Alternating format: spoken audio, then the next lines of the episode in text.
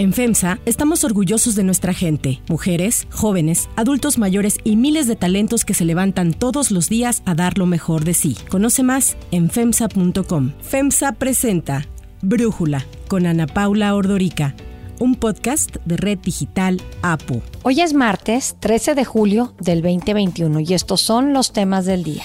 Cambios en el gabinete de Claudia Sheinbaum. El presidente de Cuba, Miguel Díaz Canel, asegura que el culpable de las protestas en la isla es Estados Unidos. Avanza la carrera por el turismo espacial. Richard Branson le ganó, eso dice, a Jeff Bezos y a Elon Musk al convertirse en el primer multimillonario en ir al espacio. Pero antes vamos con el tema de profundidad. El fiscal general de la República, Alejandro Gertz Manero, llegó a su puesto como el encargado de hacer que la justicia y la política funcionaran en México de manera independiente para lograr que por primera vez se respetara el Estado de Derecho. A poco más de tres años de haber sido nombrado fiscal general de la República, acumula una serie de escándalos de influyentismo, de conflicto de interés, de abuso de poder y hasta de plagio. En cuanto a temas de justicia, Gertz Manero es prácticamente el hombre más poderoso del país. Su paso por la Fiscalía General de la República ha estado marcado por su coincidencia con los deseos del presidente López Obrador, de quien se supone que es autónomo, y por su escasa efectividad para conseguir sentencias condenatorias. Alejandro Gertz Manero inició en el gabinete de Andrés Manuel López Obrador el primero de diciembre del 2018 como encargado de despacho de la Procuraduría General de la República, la cual fue disuelta el 20 de diciembre de ese mismo año para conformar la Fiscalía General de la República, un organismo autónomo y fuera del gabinete presidencial. Bueno, pues como funcionario polémico, Gertz Manero logró que la Fiscalía de la Ciudad de México, que se supone que es independiente, revisara un caso que inicialmente había sido rechazado antes de que él llegara al poder. Y este era un caso en contra de la familia de su cuñada, de Laura Morán, que hoy tiene 95 años, quien fue pareja de Federico Gertz, el hermano del hoy fiscal, por más de 50 años y hasta que murió en 2015. Gertz Manero acusó y logró que metieran a la cárcel a la hija de su cuñada, a Alejandra Cuevas. ¿Por qué?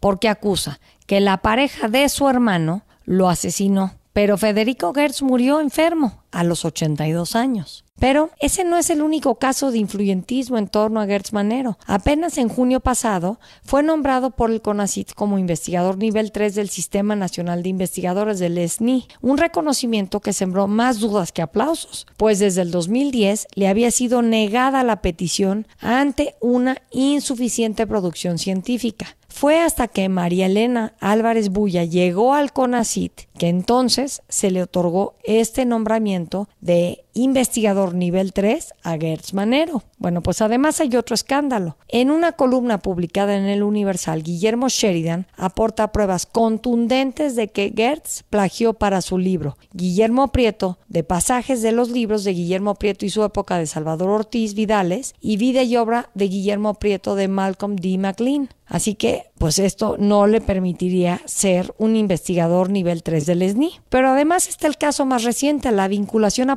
del exsecretario de Economía Ildefonso Guajardo por presunto enriquecimiento ilícito que la Fiscalía dio a conocer un día después, casualmente, de que se difundiera un video grabado en 2015 en el que aparece Martín López Obrador, hermano del presidente, recibiendo dinero del extitular de la Coordinación Nacional de Protección Civil, David León Romero. Guajardo aseguró que la injusta acusación de la Fiscalía le huele a persecución política y dijo que tiene pruebas de que su inocencia está acreditada. Así se refirió en una entrevista con Milenio TV. Para mí lo más valioso es el prestigio.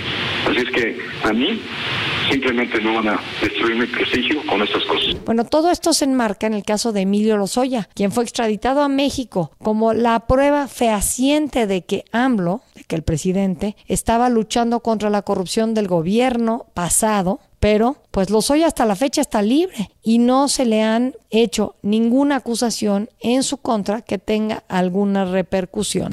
El análisis. Para profundizar más en el tema, agradezco a Gerardo Carrasco, abogado, socio del despacho Soledad y Carrasco, platicar con nosotros. Gerardo, te preguntaría primero, ¿cómo calificas la gestión hasta este momento del fiscal general de la República, Alejandro Gertz Manero? Creo que podemos quizá resumirlo en lo siguiente, Ana Paula. Es la Procuraduría General de la República. La autonomía de la Fiscalía General de la República, desgraciadamente, la tenemos únicamente en papel, es decir, en el texto del artículo 102 de la Constitución. Y permíteme iniciar esta participación con la siguiente frase, y cito, la autonomía la traigo grabada no podría actuar de otra manera. Me negaría yo a mí mismo. Esta frase la dijo el abogado Alejandro Hertz Manero en su comparecencia en el Senado de la República el 17 de enero de 2019, un día antes de que fuera electo con 91 votos a favor en el Senado como el primer fiscal general de la República. Pero la autonomía de la fiscalía, en papel, repito, se remonta a la reforma constitucional de febrero de 2014 en donde se prevé por primera vez una Fiscalía General de la República como un órgano autónomo, completamente independiente de las injerencias del Poder Ejecutivo Federal, pero se condicionó el inicio de la Fiscalía General de la República a que en primer lugar el Congreso emitiera la propia ley orgánica, lo que sucedió hasta diciembre de 2018 y lo que se conoce como una declaratoria de autonomía constitucional de la Fiscalía General de la República, lo que se dio el 20 de diciembre 2018. Sin embargo, el primer signo de extrañamiento en torno a la autonomía de la Fiscalía General de la República surgió con la entrada de Alejandro Hertz Manero a la PGR. Recordemos que antes teníamos a Alberto Elías Beltrán como procurador en funciones. Al ser el subprocurador y salir el exprocurador Cervantes, pues sube Alberto Elías Beltrán como subprocurador. Pero en primero del periodo de diciembre de 2018, López Obrador designa como subprocurador Alejandro Gertz Manero, es decir, a cargo de la Procuraduría General de la República y pues necesariamente pues no era de extrañarse que terminara dentro de la terna para ser designado al final el 18 de enero de 2019. Ahora, lo más importante o lo toral en todo el resumen que hicimos y que hiciste tú, lo hiciste bastante bien, Ana Paula, es la autonomía. La autonomía no es un fin, la autonomía es un medio. ¿Cuál debe ser el fin? Disminuir o tratar de disminuir los índices de impunidad en el orden criminal que en México son más del 97%. Pero pues esta autonomía se ha, visto lesionada muchas veces en otros casos que como los que también mencionaste. Recordarás esta entrega del cheque en aquella famosa mañanera de febrero de 2020, en donde le entrega un cheque el fiscal general de la República al presidente López Obrador por un monto de 2 mil millones de pesos por el famoso caso este del Infonavit, donde supuestamente a través de procedimientos del orden penal habían hecho esta recuperación a unos empresarios. O el caso Lozoya hace un año, lo cual le dio una renta política importante durante varios meses al presidente López Obrador para atacar opositores, muchos de ellos del PAN, por la aprobación de las reformas estructurales del Pacto por México. El caso ya en campaña de este año de Samuel García Sepúlveda y Adrián de la Garza, candidatos a la gubernatura de Nuevo León. Por supuesto, el caso del exsecretario de, de, Economía de Alfonso Guajardo que acabas de mencionar, o el caso del exsecretario de la Defensa Salvador Cienfuegos. O por supuesto, nada más y nada menos que el caso del hermano del presidente López Obrador por recibir cantidades importantes de dinero en efectivo, caso de Martín, ¿no? Entonces, creo que en resumen no se ve el ejercicio de una autonomía real respecto del Poder Ejecutivo y no conozco, por lo menos yo no conozco una sola sentencia condenatoria de un caso de corrupción en lo que va de la autonomía de la Fiscalía General de la República. Vemos al contrario, ¿no? Casualmente la justicia es pronta y expedita en casos que benefician políticamente al gobierno federal y a su partido, pero existe un rezago importante de decenas de miles de casos en donde no ha habido avances, no ha habido justicia, delincuencia organizada, desaparición forzada de personas, narcotráfico, robo de hidrocarburos y por supuesto corrupción de personas afines a la llamada cuarta transformación. Lo que a mí me llama la atención, Gerardo, es que yo recuerdo el sexenio pasado cuando eh, entonces era presidente Enrique Peña Nieto y quería que Raúl Cervantes fuese el fiscal general de la República y se convirtió en tendencia en redes sociales, no al fiscal carnal. Entonces, mi única pregunta es si en este gobierno estamos mejor bajo la fiscalía que lidera Alejandro Gertz Manero versus lo que en su momento estaba proponiendo Enrique Peña Nieto que liderada y se hablaba de que así se podría tener una fiscalía autónoma bajo el mandato en ese momento de Raúl Cervantes. Entonces, mejoramos, se logró eh, avanzar, porque creo que el gran pendiente en México, más allá de la lucha contra la corrupción, más allá de miles de pendientes, el gran pendiente es que tengamos un país en donde se respete el Estado de Derecho. ¿Se está logrando esto bajo Gertz Manero? Mi respuesta es un rotundo no, Ana Paula. Y déjame decirte por qué. Quizá en materia de autonomía o de falta de autonomía, pues es igual. Tenemos una oficina más del Poder Ejecutivo con una autonomía en papel que se llama Fiscalía General de la República. El único cambio real que hubo es de nombre. Le cambiaron la palabra Fiscalía, Procuraduría por Fiscalía, ¿no? Entonces, el gran tema y precisamente lo que enoja a la ciudadanía es que se prometió esta llamada autonomía y esa reforma constitucional de febrero de 2014 fue una conquista ciudadana en la constitución política de los Estados Unidos mexicanos. Y se esperó durante cinco años que esta autonomía cobrara vigencia constitucional y realmente hemos visto más de lo mismo. Tenemos un rezago importantísimo de casos. Dentro de los primeros meses de la Fiscalía General de la República se cerraron, se archivaron 63 mil expedientes. Todos ellos quedaron en una total y completa impunidad. La capacidad de investigar también es preocupante. Mientras en 2018 teníamos 112 mil investigaciones, en 2019 se iniciaron únicamente 98 mil, cuando se supone que se ha velado para aumentar el presupuesto. Entonces, no tenemos autonomía, que repito, es un medio, no es un fin. El fin debe ser combatir la impunidad. Y tenemos a un fiscal pero con una cercanía bastante preocupante el titular del Poder Ejecutivo, que casualmente trabaja de manera pronta y expedita en casos que benefician políticamente al presidente de la República, pero pues en otros casos muy importantes tenemos un rezago muy, muy grave dentro de la totalidad de los expedientes de la Fiscalía General de la República y esto desgraciadamente va a mermar el objetivo principal que es al final de cuentas disminuir la impunidad del orden criminal que es del más de 97% en México. Gerardo Carrasco, muchísimas gracias por platicar con nosotros. Si te gusta escuchar Brújula, te invitamos a que te suscribas en tu aplicación favorita o que descargues la aplicación Apo Digital. Es totalmente gratis y si te suscribes será más fácil para ti escucharnos. Además, nos puedes dejar un comentario o calificar el podcast para que sigamos creciendo y mejorando para ti. Hay otras noticias para tomar en cuenta.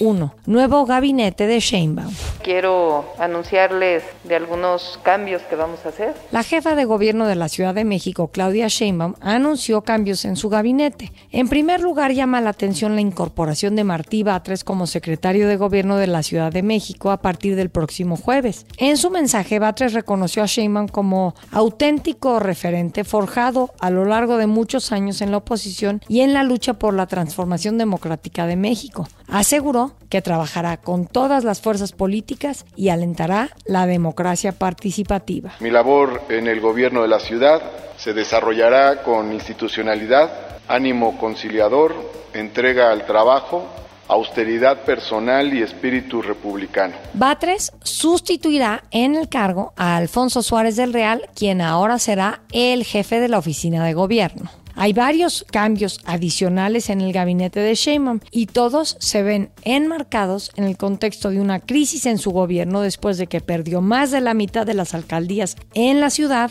en las elecciones del pasado 6 de junio.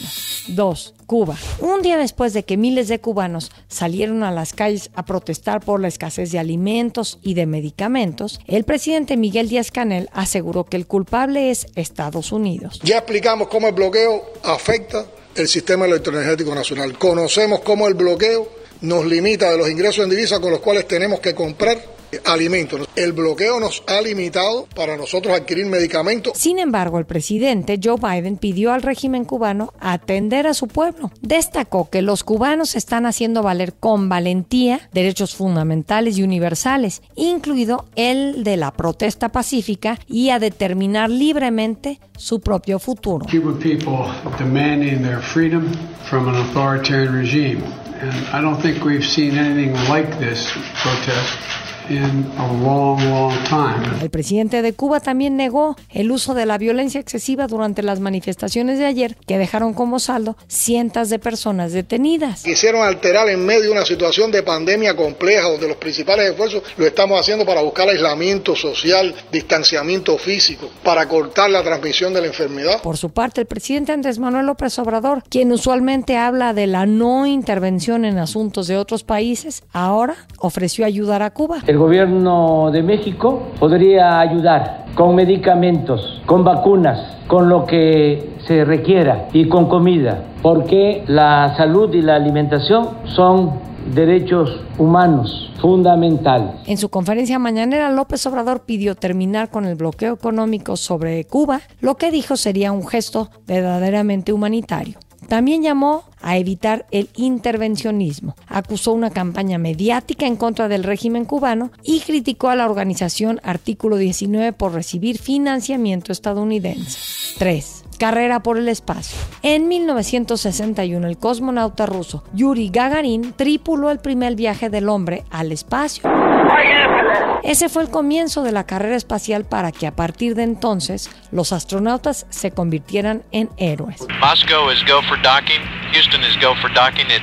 Durante la Guerra Fría, la conquista del espacio fue una competencia estratégica entre Estados Unidos y la Unión Soviética pero también fue vista como el siguiente paso que podría generar la unión de la humanidad. Desde entonces, pues ha cambiado mucho. Ahora la carrera espacial ya no la encabezan los gobiernos más poderosos, sino los hombres más ricos del planeta. El domingo, el multimillonario Richard Branson de Virgin Group voló al espacio. For the next generation of dreamers, if we can do this, just imagine what you can do. Así, dijo que superó a Jeff Bezos, al fundador de Amazon, y a Elon Musk de Tesla, a los que les arrebató el título de primer multimillonario en ir al espacio. Branson se adelantó nueve días a Bezos, quien prevé un viaje similar para el 20 de julio con su propia empresa de transporte aeroespacial Blue Origin. Ahora, el otro multimillonario en la carrera espacial es Elon Musk, fundador de SpaceX, que prevé llevar a la Luna en el 2023 al magnate japonés Yusaku Maezawa. Para septiembre de este año, SpaceX anunció una misión de varios días orbitando la Tierra con el multimillonario estadounidense Jared Isaacman. El domingo, el avión cohete Unity de Branson despegó desde Nuevo México para pasar un momento de ingravidez fuera de la Tierra. Bueno, pues poco después de una hora regresó de manera segura a la superficie del planeta. Everything I dreamt about since I was a kid uh, came true and more today, and we've been to space. La respuesta de Besos fue que el vuelo de Branson no tuvo la altura suficiente para poder ser considerado espacial. Lejos quedaron los días en que la tripulación del Apolo 11 dejó en la Luna una placa que decía, llegamos en paz en nombre de toda la humanidad. Yo soy Ana Paula Ordorica. Brújula lo produce Batseba Feitelson. En la redacción, Elizabeth Rangel. En la coordinación, Christopher Chimal. Y en la edición, Omar Lozano. Yo los espero mañana con la información más importante del día. Oxo, Farmacias ISA, Cruz Verde, Oxo Gas, Coca-Cola FEMSA, Invera, Torrey y PTM son algunas de las muchas empresas que crean más de 245 mil empleos tan solo en México y generan valor como parte de FEMSA. FEMSA presentó Brújula con Ana Paula Ordorica, un podcast de Red Digital APO.